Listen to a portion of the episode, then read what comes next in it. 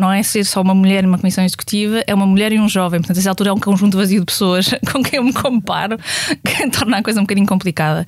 Enquanto que o tema da diversidade de género, eu acho que há muita gente que, a bem ou mal, tem de aceitar e já percebe que vai acontecer, não é? Ou seja, que vamos ter de forçar cada vez mais ter mulheres em cargos de liderança.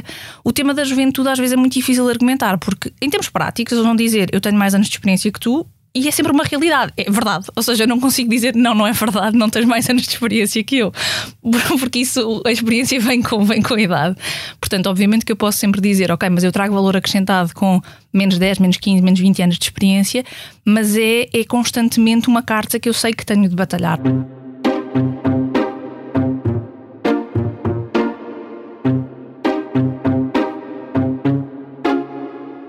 Olá, bem-vindos de volta ao podcast do Expresso O Céu é o Limite, um podcast sobre carreiras e liderança, onde semanalmente lhe dou a conhecer a pessoa por detrás do líder e recebo neste espaço os gestores que estão a marcar o presente e os que não pode perder de vista, pois prometem mudar o futuro. Proponho-lhe uma viagem pelo mundo do trabalho, da liderança e da gestão para que saiba quem são, como começaram e onde querem chegar os líderes portugueses.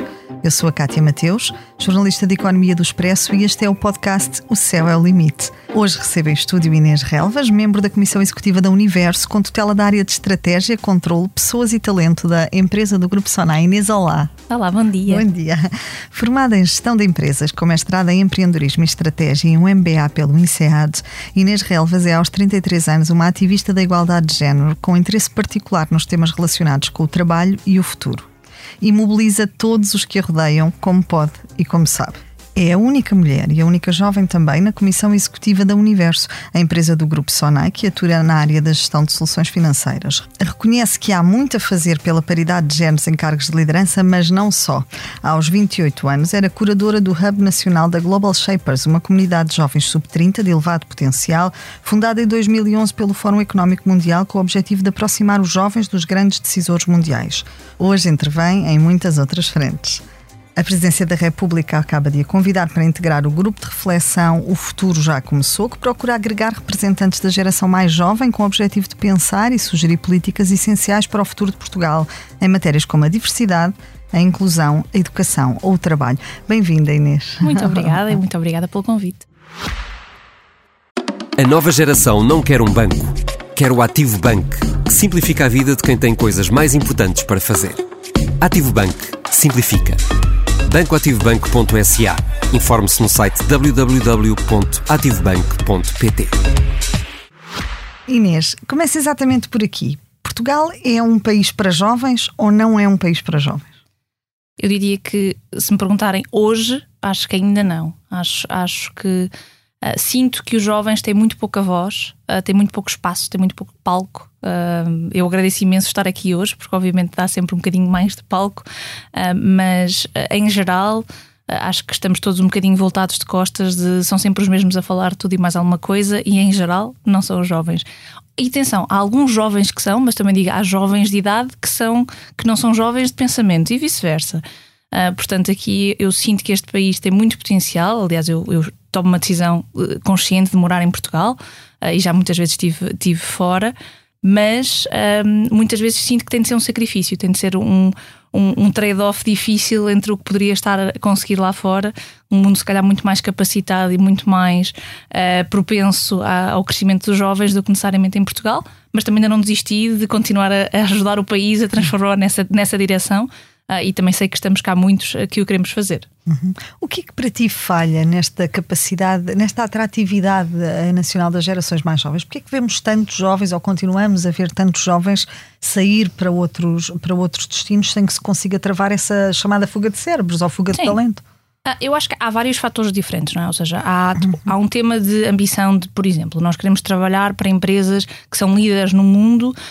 Um, uma Google, uma, um grupo Meta, o que seja, uma Apple, que efetivamente não têm funções relevantes ou estratégicas em Portugal. Às vezes têm funções mais de vendas, não é? Isso é natural, mas se eu quiser ir trabalhar para a estratégia da Google, não o consigo fazer uh, baseado em Portugal. E ainda bem que há muitas gerações, e eu estou a falar, obviamente, num contexto até mais de gestão, economia, uhum. que têm esta ambição de contribuir para o melhor do mundo e nem sempre o melhor do mundo tem as portas possíveis em Portugal. Portanto, eu acho que essa, essa realidade vai, vai sempre existir, não? ou seja, não, não me está a parecer que muitas dessas empresas de repente tenham cargos disponíveis uh, em, em, Portugal, sendo que o trabalho remoto vai ajudar muito e cada vez mais Sim. temos empresas lá fora a contratar pessoas 100% remotamente uh, em Portugal.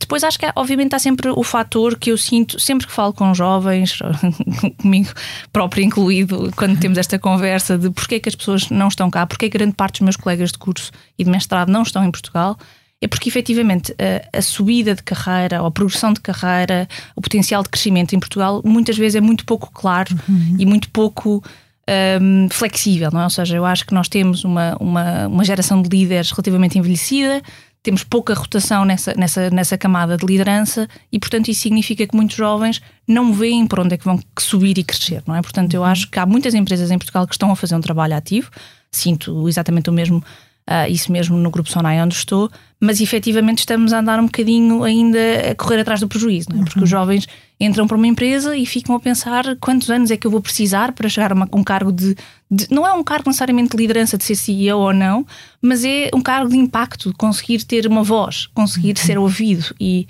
e às vezes em empresas muito grandes uma pessoa sente-se muito formiguinha. Uh, e acho que de facto o nosso país ainda tem muito para fazer para dar palco a estes jovens no contexto, tanto no contexto político, no contexto uh, de societário em geral, mas também no contexto das empresas e, portanto, eu sinto que muita gente sai porque não vê o potencial de crescimento cá. Uhum. Depois, obviamente, há todo o tema salarial, acho que isso é natural, uh, acho que temos todos de ter consciência dessa realidade, que temos potencial de ganhar salários muito mais altos lá fora, mas quando chegamos aqui à, à, minha, à minha idade, eu vejo muita gente com vontade de regressar naturalmente por temas muito práticos, não é? Quando começam a ser mães e pais, o apoio dos avós é uma coisa muito valorizada, não é só por, pelo apoio em si, mas porque acho que obviamente toda a gente também gosta de dar o, o direito aos pais de serem avós e, e de terem, terem presença na família. Uh, e a decisão, de, de, facto, é muito difícil muitas vezes a nível da parte financeira, não é? Ou seja, que tenho de tomar uma decisão de cortar o meu salário em 3, 4 vezes para vir para Portugal, e vamos ser honestos, não é um custo de vida 3, 4 vezes inferior, muitas vezes, não é? Portanto, esta, eu tenho muitos amigos que decidem, eu ainda vou ficar mais uns anos lá fora para construir financeiramente melhor o meu futuro, porque no momento em que eu decidi voltar para Portugal, eu sei que não é uma decisão financeira, nunca será, uhum. uh, e isso, isso é muito difícil de assumir, mas que, na verdade, o país tem coisas maravilhosas, eu gosto muito de cá morar, mas é muito difícil sistematicamente uma pessoa estar a ser objetiva e tomar esta decisão, não é? Eu, sei, eu vou, eu vou prescindir de uma parte muito relevante da minha evolução profissional, que é um salário se calhar mais competitivo, para poder estar no país que eu adoro e, que, e qual, cuja ligação eu tenho a nível familiar. Uhum. Portanto, acho que temos muito para fazer para tornarmos também o nosso país mais competitivo a nível, a nível salarial. Uhum. Oh Inês, a, a parte do teu percurso profissional foi também feito uh, fora de Portugal, não é? Um, era uma ambição para ti, como dizias, uh, trabalhar numa, numa empresa de topo ou sentias mesmo que aquilo que querias fazer e que aquilo que era o teu propósito de vida não, não encontrava respaldo uh, uh, em Portugal? Não, nunca, foi, nunca foi eu sentir que não conseguia em Portugal o que eu uhum. queria. Acho que foi. Eu, só, eu serei cada vez melhor gestora, qualquer tipo de profissional que queira, quanto mais mundo eu, eu tiver, não é? Portanto, quanto mais realidades diferentes eu vir. Uh, e eu, eu, tive a sorte de começar a minha carreira numa empresa multinacional, uhum. portanto, a, Boston Consulting Group, que me permitiu ter experiências geográficas completamente diferentes. E posso-vos dizer que trabalhar em Madrid, em Londres ou em Luanda não tem nada a ver, uh, não só pela cultura das pessoas, pelas próprias empresas, pela dimensão das empresas. Não é? A certa altura, eu lembro-me de estar a trabalhar num projeto cujo objetivo era poupar um bilhão de dólares. E eu pensava, eu não tenho empresas em Portugal para eu poupar um bilhão de dólares, não existe, não é? Ou seja, portanto, estas dimensões também relativas, há coisas que nós não conseguimos ter cá e acho que ganhamos muito em experienciar realidades muito diferentes. Portanto, a nível cultural, ter morado em Singapura, ter morado em França foi muito importante para mim também para me permitir esse crescimento de o mundo é muito mais do que a nossa bolha, não é? Portanto, acho que não foi necessariamente para eu sentir que Portugal não me dava isso, mas eu acho que nenhum país dá isso a ninguém, não é? Ou seja, eu acho que é preciso esta, esta capacidade de experienciar realidades muito diferentes para se manter a crescer uh, e para dar esta, esta realidade de não somos só nós, não é? A nossa bolha, não é? Portanto, temos, termos esta realidade de, de criar capacidade de trabalhar com perfis muito diferentes, com culturas muito diferentes, com maneiras de pensar muito diferentes. Eu acho que isso deu-me essa experiência internacional ajudou-me muito a crescer nesse sentido. Uhum. Como é que nós chegamos? Portanto, tu começaste a, a tua carreira na consultoria, na, no Boston Consulting Group, uh, e, e Uh, acabas por somar, portanto, algumas dessas experiências internacionais que falavas, mas como é que chegamos de uma carreira uh, da consultoria até ao cargo atual, ao teu cargo atual na Universo? Bem, não foi, não foi propositado, eu posso dizer que não, não foi um plano que eu tenha, tenha traçado. Aliás, eu na altura estava muito feliz onde estava, em consultoria, e foi um convite que me surgiu uh, por uma, uma pessoa, portanto, o CEO, que estava já na, na Universo na altura. Eu acho que é relativamente natural para quem trabalha em consultoria ah, estratégica, acaba por ter um networking relativamente forte nas empresas em Portugal. Portanto, acaba, a ligação ou a, a passagem entre consultoria e o mundo corporativo é bastante típica, no sentido em que os nossos clientes acabam por mais cedo ou mais tarde, se gostam de trabalhar connosco, que é um se importante, obviamente, uh, também nos, nos, desafiarem a, integrarem essa, uh, essa equipa. E na altura quando, este, quando este convite surgiu, e surgiu ali mesmo antes da pandemia, portanto em janeiro de 2020, eu lembro-me de refletir e dizer, ok, eu estou muito bem onde estou, mas acho este desafio muito interessante e que, num contexto muito de análise de risco, se correr mal, também vai fazer mim melhor consultora, ou seja, ter a experiência no mundo corporativo será sempre um, um ativo muito relevante para quem quer trabalhar em consultoria e perceber como é que o mundo real funciona. Portanto, na altura eu pensei, ok, isto não tem, não tem grande risco. Ou seja, eu se correr muito mal, posso sempre voltar para onde estava e, e tinha mais ou menos essas portas abertas. Tinha, ou seja, acho que gostavam de mim o suficiente para se eu quisesse regressar, estava tudo bem, mas via com muito potencial também este salto de uh, liderar a equipa de estratégia na altura, uma, uma empresa que estava a passar por uma fase de transformação muito interessante, portanto pensei, por que não? Aceitar este desafio, mas não foi, não foi de todo um plano que eu tenha feito de agora já não quero estar em consultoria, vou para o mundo uhum. corporativo. Não, efetivamente eu, como dizia, era uma consultora muito feliz e estava bem onde estava, mas há, há, há convites que surgem de vez em quando que nos fazem pensar e este foi, foi claramente um deles. Tu fizeste este, este teu percurso profissional, este caminho todo até, até aqui muito jovem. Sentes que de algum modo essa característica te trouxe desafios acrescidos? Sem dúvida. Ou seja, eu, eu digo sempre a brincar, não é? Que, ou seja, não é ser só uma mulher numa comissão executiva, é uma mulher e um jovem. Portanto, essa altura é um conjunto vazio de pessoas com quem eu me comparo, que torna a coisa um bocadinho complicada. Enquanto que o tema da diversidade de género, eu acho que há muita gente que, a bem ou mal, tem de aceitar e já percebe que vai acontecer, não é? Ou seja, que vamos ter de forçar cada vez mais ter mulheres em cargos de liderança. O tema da juventude às vezes é muito difícil de argumentar, porque em termos práticos eles vão dizer eu tenho mais anos de experiência que tu, e é sempre uma realidade, é verdade. Ou seja, eu não consigo dizer não, não é verdade, não tens mais anos de experiência que eu, porque isso, a experiência vem com, vem com a idade. Portanto, obviamente que eu posso sempre dizer, ok, mas eu trago valor acrescentado com menos 10, menos 15, menos 20 anos de experiência, mas é, é constantemente uma carta que eu sei que tenho de batalhar, não é? Portanto, um, é, é, é, é tra trazer esses dois, esses dois vetores e, e, eu acho que essa, essa diversidade é tão importante como a diversidade de género numa, numa equipa de liderança. Ou seja, eu acho que uh, gostava que houvesse também jovens que não mulheres, por exemplo, no caso da minha comissão executiva, mas eu não me importo trazer as duas, as duas cartas diferentes de diversidade para a discussão, porque efetivamente temos visões diferentes da realidade. Temos, eu já sinto que, por exemplo, já estou bastante afastada das novas gerações, portanto, a geração, os Zs, já eu não sinto, já eu não, não, não me identifico em muitas coisas.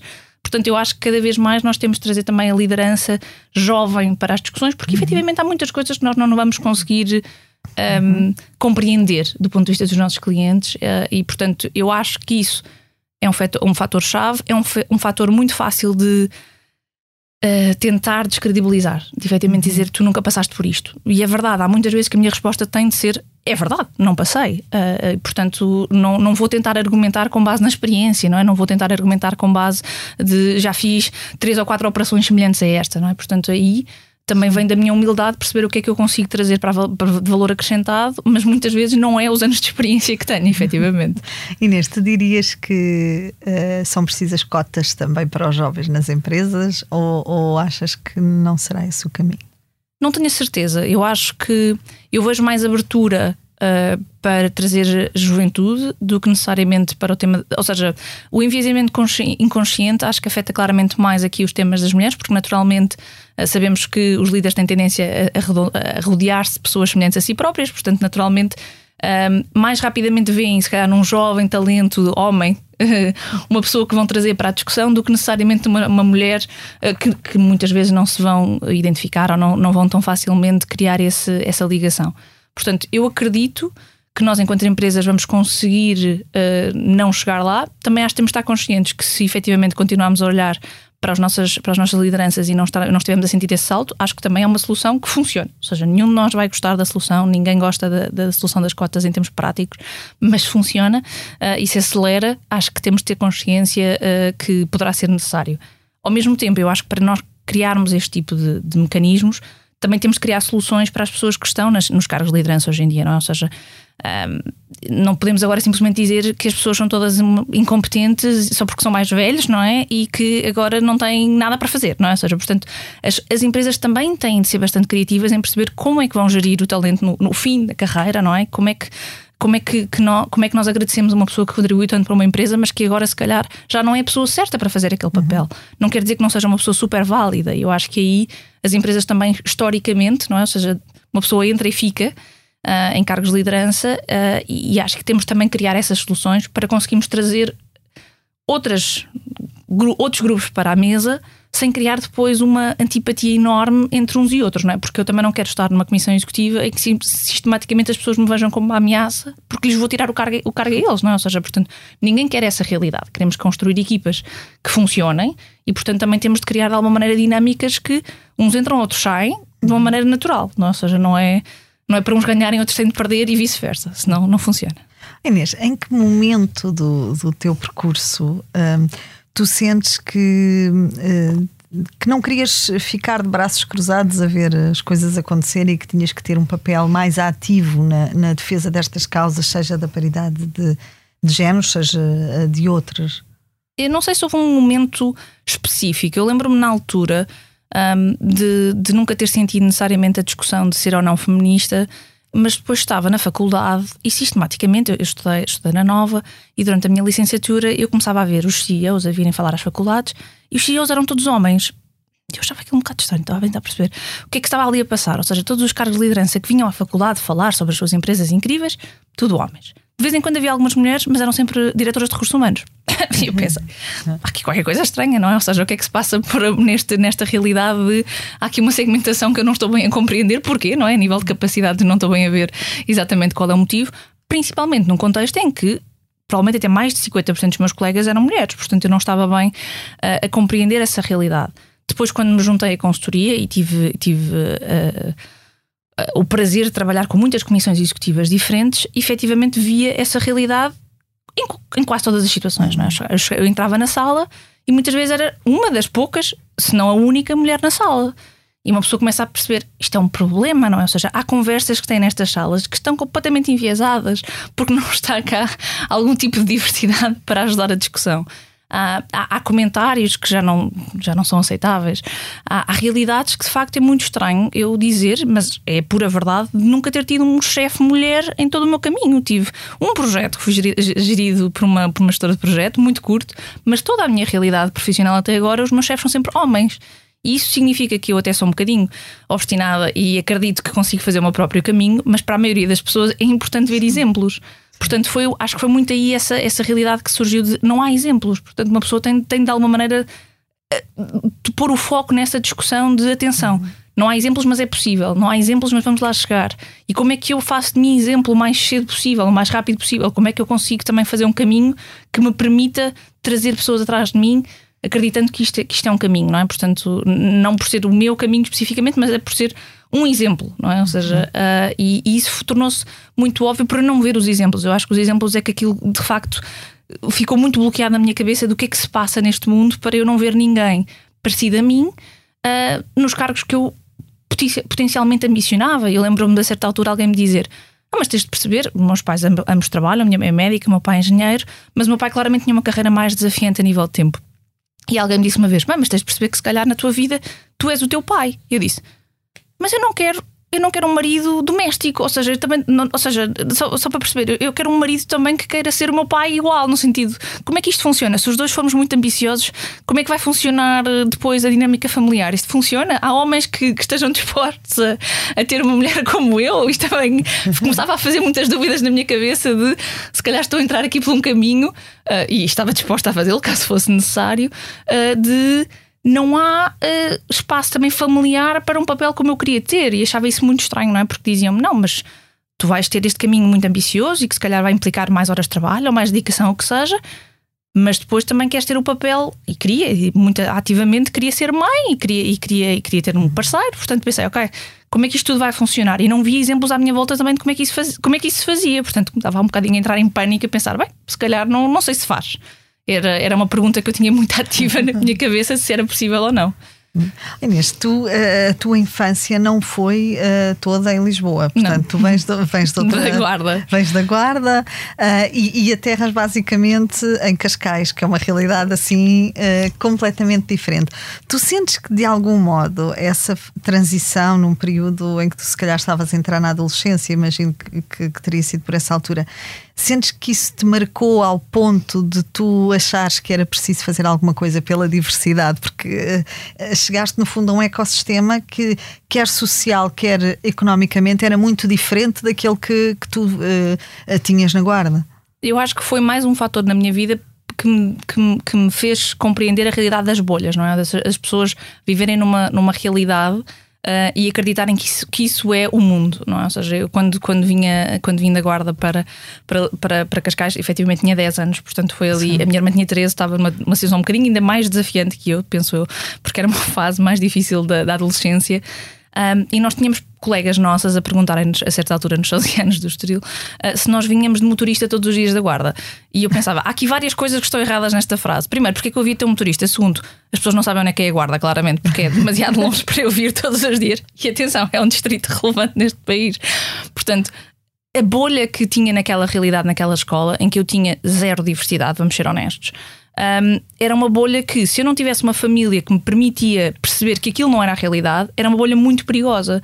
Uh, e eu acho que isso acontece muito nas empresas. Ou seja, se nós nos rodearmos todos iguais, todos os perfis forem parecidos, todos acabamos por acreditar que estamos a resolver o problema da maneira certa. E de repente percebemos que não, há uma realidade muito diferente lá fora, não é? Portanto, este contexto de bolhas, acho que essa realidade de Cascais só me veio ajudar a perceber que isto de facto acontece em muitos outros contextos. Um, e, e foi assim um bocadinho um choque inicial das pessoas acreditarem que o mundo era aquilo e não necessariamente que uh, ao lado, não é? Ou seja, e Cascais tem, tem essas, essa, essa, essa dicotomia. Tem pessoas com salários e com rendimentos muito altos, mas também tem sim, pessoas com rendimentos muito baixos. Uh, e, e não sei bem como é que de facto o fator de dar a realidade, não é? Ou seja, os meus pais eu senti que foram essenciais em explicarem-me atenção que isto não é o dia a dia, isto não é o média em Portugal, isto não é assim que funciona. Uh, mas ter essa realidade, essa dose de realidade, não é? essa ligação fora da bolha é muito importante, independentemente de qual seja a bolha em que estejamos inseridos. Uhum. Inês, com 28 anos tu, tu lideravas já o Hub Nacional da, da Global Shapers. O que é que te orgulhas de ter conquistado nesta fase da tua vida? Um, eu acho que nós tínhamos. Os Global Shapers têm uma coisa que, que eu sempre adorei, porque a mim deu muito um, ligação a outras áreas que eu não conhecia, não é? Portanto, ou uhum. seja, o grupo uh, é muito diverso nos perfis que tem, desde médicos, empreendedores, na altura advogados, tudo um, juristas, um bocadinho, tudo um pouco, uh, e que não eram necessariamente o tipo de pessoas que eu, que eu, com quem eu lidava no meu, mais no meu dia a dia. Um, e portanto, essa diversidade para mim, obviamente, fez-me crescer bastante. Mas eu dizia, ok, os Global Shapers é uma coisa que as pessoas fazem no seu tempo livre, vamos chamar assim. Temos todos muita vontade de fazer coisas, mas depois temos todos muito pouco tempo. E, portanto, eu acho que trouxe também em mim muito pragmatismo de o que é que eu consigo desafiar este grupo a fazer que não implique uh, ideias megalómanas de dedicação de tempo que todos nós sabemos que depois não tínhamos no dia a dia, mas que ao mesmo tempo sentíssemos que conseguíamos impactar a sociedade. E portanto, eu acho que foi um, nós, na altura, criámos uma parceria com, com o jornal para ter artigos semanais e desafiar a equipa, de facto, a ter uh, alguma cadência no tipo de impacto que criávamos. Criámos ali algumas, algumas mecânicas que eram. Um, não eram, se calhar, como nós chamamos em, às vezes empresa, quick wins, mas eram coisas que nós sentíamos que conseguíamos fazer sem demasiado esforço, mas que era, que, era, que de alguma maneira estávamos a dar voz àquela, àquela geração, estávamos a dar voz às nossas preocupações uh, e estávamos a, a tentar de alguma maneira criar esse espaço de impacto. Acho que houve projetos que nós tínhamos ambicionado na altura e também foi uma boa aprendizagem para mim, que foram um falhanço completo, no sentido em que não conseguimos que passassem do papel. Uh, e durante esse ano eu, eu não tive de lidar com essa frustração muitas vezes. Uh, mas, mas acho que também ajudou muito esse crescimento de perceber que efetivamente como é que eu pego num grupo de pessoas que têm muito mais a fazer na sua vida e, e que têm este objetivo de, de alguma maneira, melhorar a sociedade em que se inserem, como é que nós fazemos isso de uma maneira que funciona, não é? Portanto, acho que foi trouxe-me uma dose de pragmatismo e de realismo que também que, que acho que foi muito interessante. Uhum. O, o que é que hum, gostarias de ter conseguido nesse período e que não foi possível alcançar?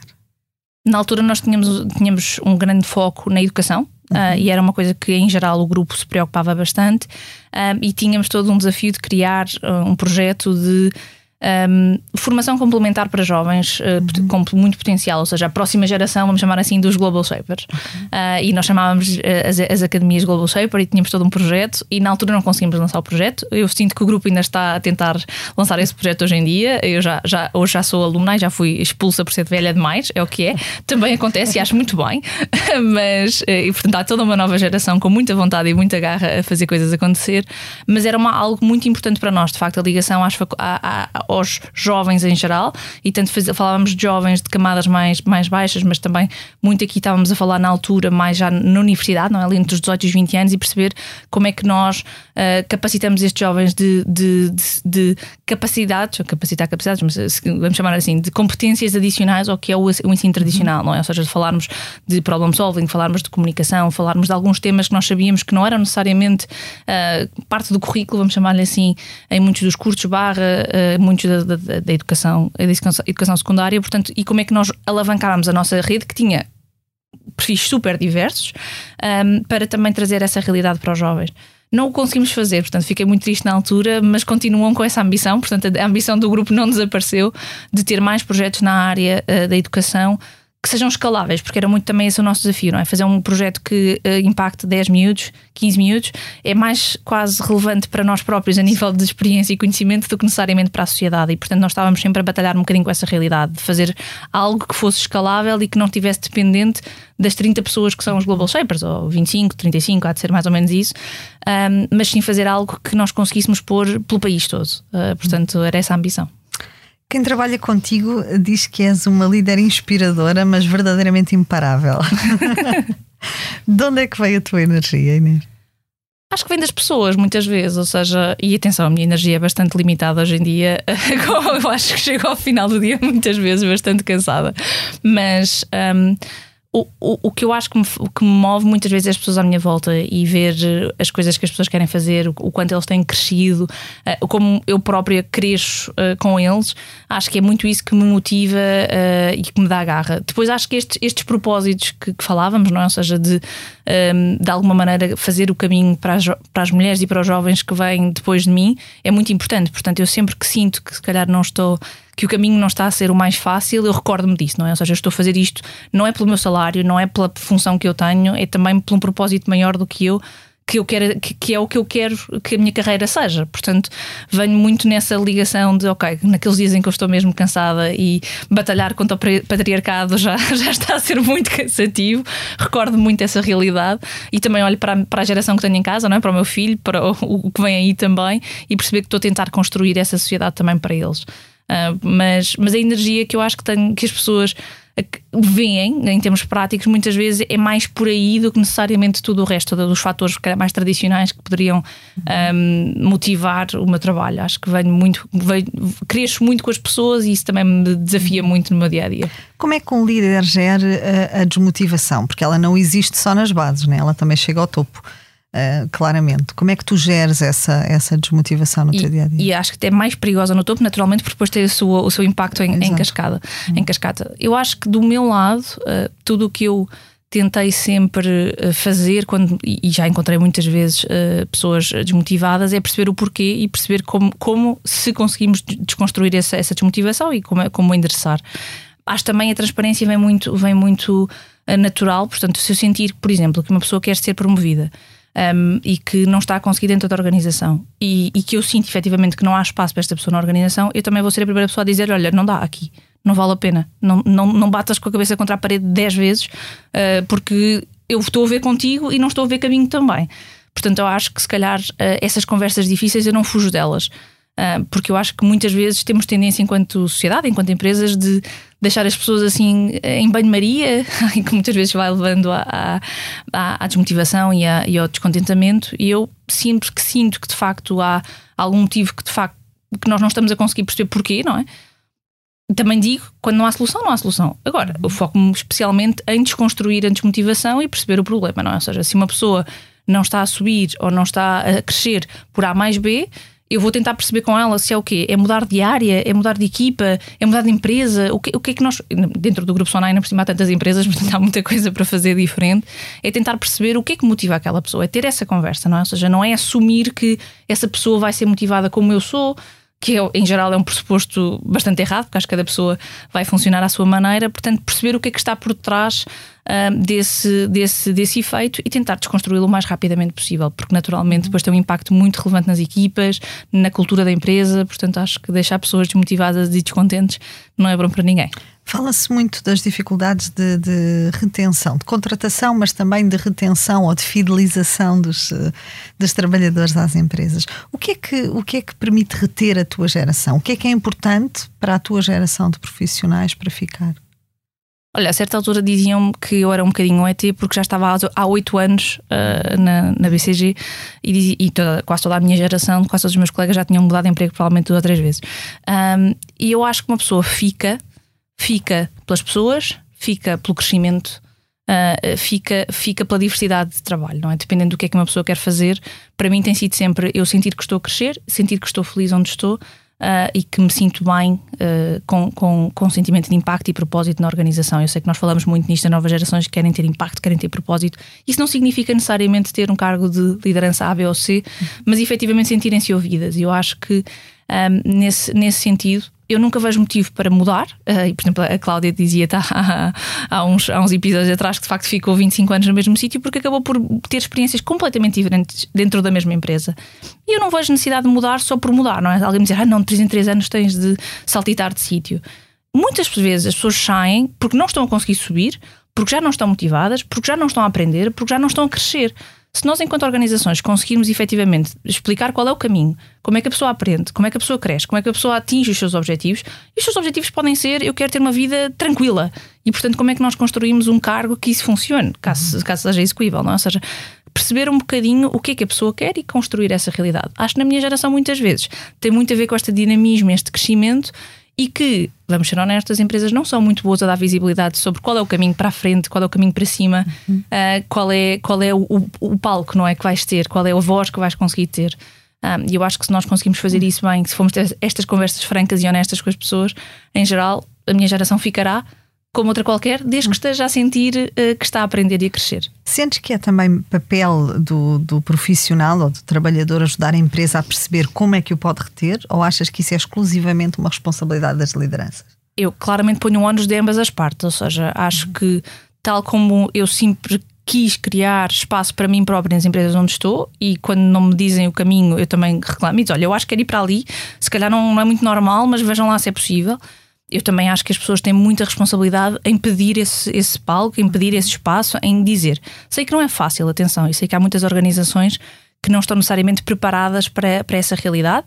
Espero que as equipas de, de, People and Talent cada vez mais estejam abertas a essas discussões e, e as próprias lideranças das empresas percebam que é preciso fazer esse caminho em conjunto, porque muitas vezes o caminho é cada vez mais personalizado, não é? Ou seja, não é vou dar-lhe mais dinheiro, não é? Vou, vou aumentar aumentar-lhe o salário e ele fica. Isso em geral é um penso rápido, vamos ser honestos. Muitas vezes pessoas que vêm desconfortáveis ou descontentes ou com uma, uma contraproposta de outro sítio qualquer, eu digo logo: sim, podemos, podemos fazer, podemos dar uma proposta equivalente financeiramente, mas não é isso que está por trás, muitas vezes, não é? Portanto, um, eu acho que aqui eu ponho ONUs em ambas as partes. Sempre que eu tive alguém a sair da organização que nunca nos disse que estava descontente e que não estava a conseguir fazer o caminho, eu digo-lhe: não me deste hipótese, não é? Ou seja, nem sequer me eu, obviamente que poderia ter sido mais proativa e acho que as empresas têm de ser mais proativas e as lideranças têm de ser mais proativas. Mas também não, não responsabilizemos quem está a construir o seu próprio caminho, não é? Porque também é o caminho deles. Uh, e, e, portanto, desafios muito a virem falar com as lideranças, em, em perguntarem, em pedirem, em perceberem, não é? Ou seja, exatamente qual é o caminho que querem fazer, que muitas vezes também não está necessariamente claro na cabeça deles. Uh, e, portanto, acho que essa realidade de encontrar mentores formais e informais entre as organizações, não é só o líder, o chefe direto, não é? Vamos chamar assim. Há muita gente com quem falar dentro da organização e perceber que caminho é que se pode fazer. Uh, e depois, no fim, no fim, a responsabilidade das equipas de, de people, people, people and talent, recursos humanos, chamamos-lhe o que nós quisermos, uh, também de ouvir e tentar criar espaços para isso. É verdade que estás a preparar a reforma para os 45 anos? É, é muito verdade, sem, sem, dúvida. Acho que é, é uma, eu, eu, sinto que é uma realidade que muita gente acredita que não vai acontecer, ou que não acredita que vai acontecer. Um, mas, mas é uma conversa muito ativa uh, em minha casa entre mim e o meu marido. Ele tem mais 5 anos que eu, portanto, ele diz sempre que ele diz-me sempre: Ok, os teus 45 anos para mim já são os meus 50, portanto, temos uh, já é muito, já, já vê os 50 como muito longe em algumas coisas, um, mas é, é um desafio muito claro para nós, ou seja, que um, temos desde honestamente, acho que já comecei tarde a prepará-la, não é? Ou seja, se eu comecei aos 30 a pensar um bocadinho mais ativamente nesta, nesta discussão. Uh, provavelmente, se tivesse começado aos 20, poderia estar a ter conversas de reformas ainda mais cedo, uh, mas financeiramente compreender, ok, qual é o, o rendimento que eu vou precisar uh, para o nível de vida que eu quero ter ao longo do, do resto da minha vida, como é que eu vou criar essas poupanças e, e como é que eu garanti, vou garantir que essas poupanças crescem a nível de investimentos nestes próximos anos, para garantir que efetivamente há um momento em que eu posso desligar a torneira e dizer não quero trabalhar por necessidade.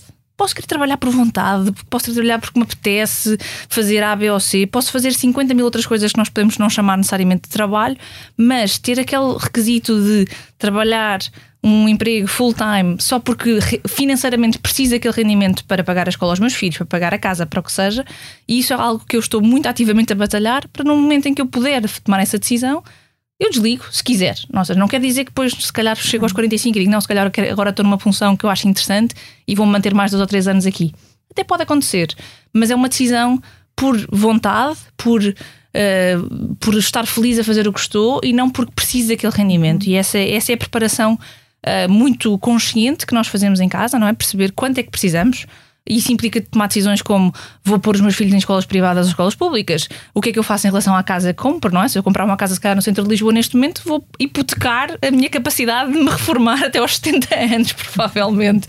Portanto, tomar algumas decisões uh, estratégicas no tipo de investimentos financeiros que estamos a fazer uh, e depois perceber como é que também ter aquela consciência de qual é o orçamento que eu preciso, não? É? ou seja, qual é o, montante que eu preciso para subsistir um, ah, com o nível de vida que eu quero Uh, imaginem, imaginemos até aos 90 anos, não é? ou seja, tenho de tomar alguma decisão qual é a data. E hoje em dia há imensas ferramentas que nos ajudam a fazer isto. Atenção, não, não precisamos fazer isto sozinhos, uh, mas uh, começar a ter essa conversa, começar a ter essa consciência, porque se não fizermos esse planeamento, ele não vai acontecer. Ou seja, uhum. acho que uma pessoa não, não ter consciência qual é o montante que precisa, qual é o montante que precisa de poupar até lá, qual é o tipo de investimentos que tem de ter para ter retorno sobre esse montante ele, ele não surge, ou seja, não é uma conversa que surge aleatoriamente, não é? Portanto, uma pessoa tem de fazer esse planeamento consciente uh, para depois um dia poder dizer não quero, não quero fazer mais uh, isto full time e vou fazer outra coisa qualquer. Acho que também tenho de ter consciência que se eu chego a uma comissão executiva aos, aos 32 anos, se eu ficar lá até aos 60, não há, não há mais Ineses, não é? Ou seja, se eu não sair, se eu não, não me retirar da equação também, eu vou ser parte do problema porque eu estou, a, eu estou a criticar não haver jovens e não haver mulheres nas comissões executivas, mas certo, eu vou deixar de ser jovem, pelo menos mulher não, em princípio não, mas jovem, jovem vou deixar de ser também. Um, e podemos dizer, ah, aos 45 anos és relativamente jovem versus a média. Certo, mas eu, não, eu, eu quero mais Inês, eu quero mais de 30 anos a entrar pela porta adentro. Portanto, se eu não sair, se eu não me retirar, a cadeira não fica livre. Portanto, eu vou ter de sair eh, em algum momento também.